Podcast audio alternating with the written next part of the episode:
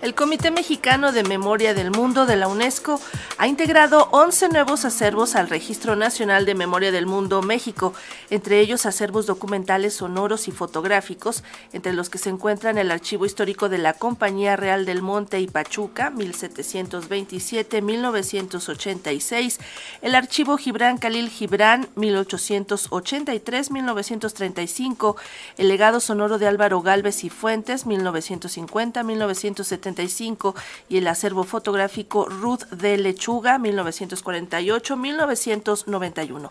La ceremonia de entrega de reconocimientos a estos 11 registros se llevará a cabo mañana jueves 17 de marzo a las 11 de la mañana y de todo esto nos va a hablar Catherine Bloch, presidenta del Comité Mexicano de Memoria del Mundo, a quien saludamos a través de una llamada telefónica. Catherine, ¿cómo estás? Buenos días. Buenos días, Sandra. Qué gusto que me hayan invitado hablar de esta entrega este, de diplomas que manifiestan que son parte del registro de memoria del mundo de México. Así es, Catherine.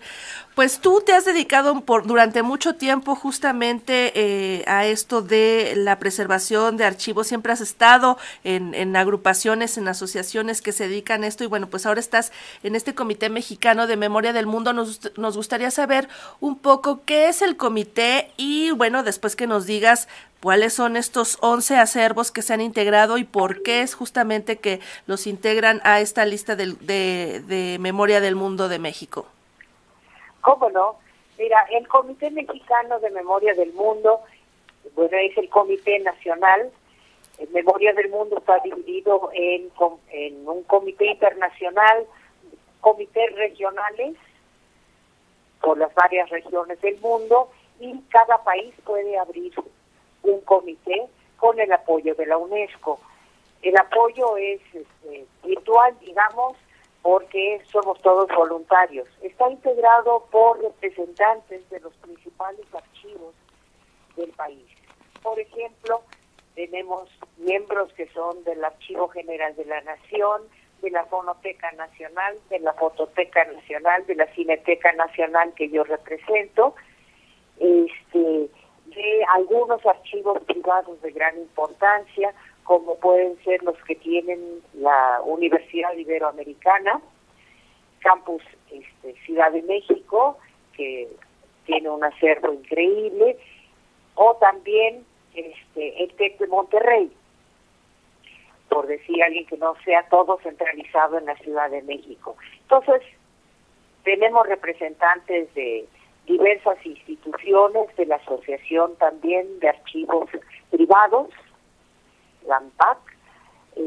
por lo tanto, creo que estamos bastante bien representados. Todos somos voluntarios y lo subrayo porque este he recibido el apoyo increíble de todos los miembros que me dedican horas y horas y que para esta entrega de mañana me han apoyado muchísimo.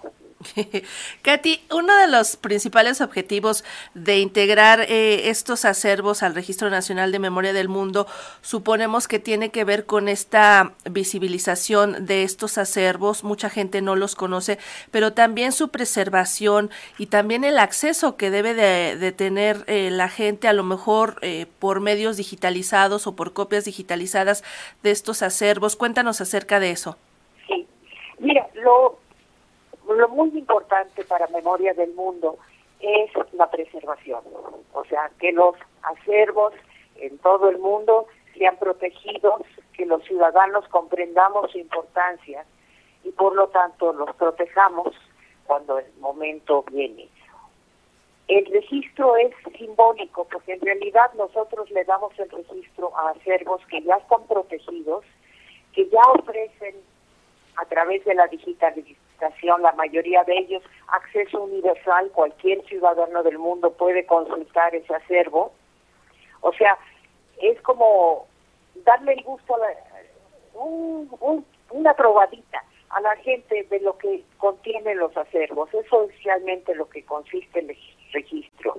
Son cosas fantásticas como puede ser que esté en México eh, toda la obra de Khalil Gibran, este, que compró este el bueno el señor Slim o que tengamos cosas totalmente locales que quisiéramos dar a conocer mundialmente, como puede ser el fondo de la antigua Academia de San Carlos, que aparte de ser una escuela de pintura, también tiene un acervo maravilloso, además de las instituciones que mencionaste tú al principio.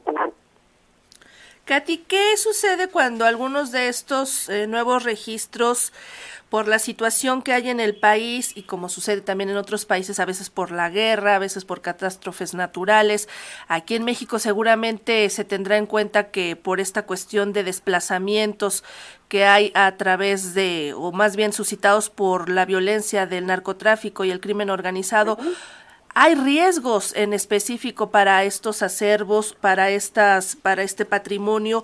¿Qué sucede? ¿Qué le toca hacer al Comité Mexicano de Memoria del Mundo cuando esto sucede en, torno a alguno de los registros que tiene? Bueno, básicamente, bueno, afortunadamente no nos ha llegado noticia alguna de pérdidas de un acervo debido a esta terrible violencia que vivimos, pero lo que haría el Comité Mexicano es lanzar una alerta este, general, dar a conocer al público mediante convocar a la prensa y alertar a las autoridades para que este, impidan que continúe y ver qué se puede hacer. O sea, no somos una instancia que legalmente pueda evitar este, una destrucción o un saqueo, pero sí somos una instancia que puede dar luz a lo que está sucediendo y por el peso que tiene la UNESCO, pues conseguir la ayuda necesaria para que no continúe. Muy Esto es en México, claro está. Ahora estamos viviendo momentos terribles en Ucrania, que no sabemos cuánta destrucción vaya a haber, a pesar de toda nuestra buena voluntad, ¿no? Así es, ojalá que se logre salvar, además de las vidas, todo este patrimonio cultural producido por ese pueblo. Katy, te agradecemos muchísimo que hayas platicado con nosotros acerca de lo que hace el Comité Mexicano de Memoria del Mundo de la UNESCO, que este jueves 17 de marzo a las 11 horas va a realizar la ceremonia de entrega de reconocimientos del Registro Nacional de Memoria del Mundo México. La transmisión en línea se podrá seguir por la cuenta de Facebook del Comité Mexicano de Memoria del Mundo de la UNESCO. UNESCO. Catherine Block, muchísimas gracias por estar con nosotros esta mañana y vamos a estar pendientes de esta ceremonia. Muchas gracias. Gracias, hasta pronto.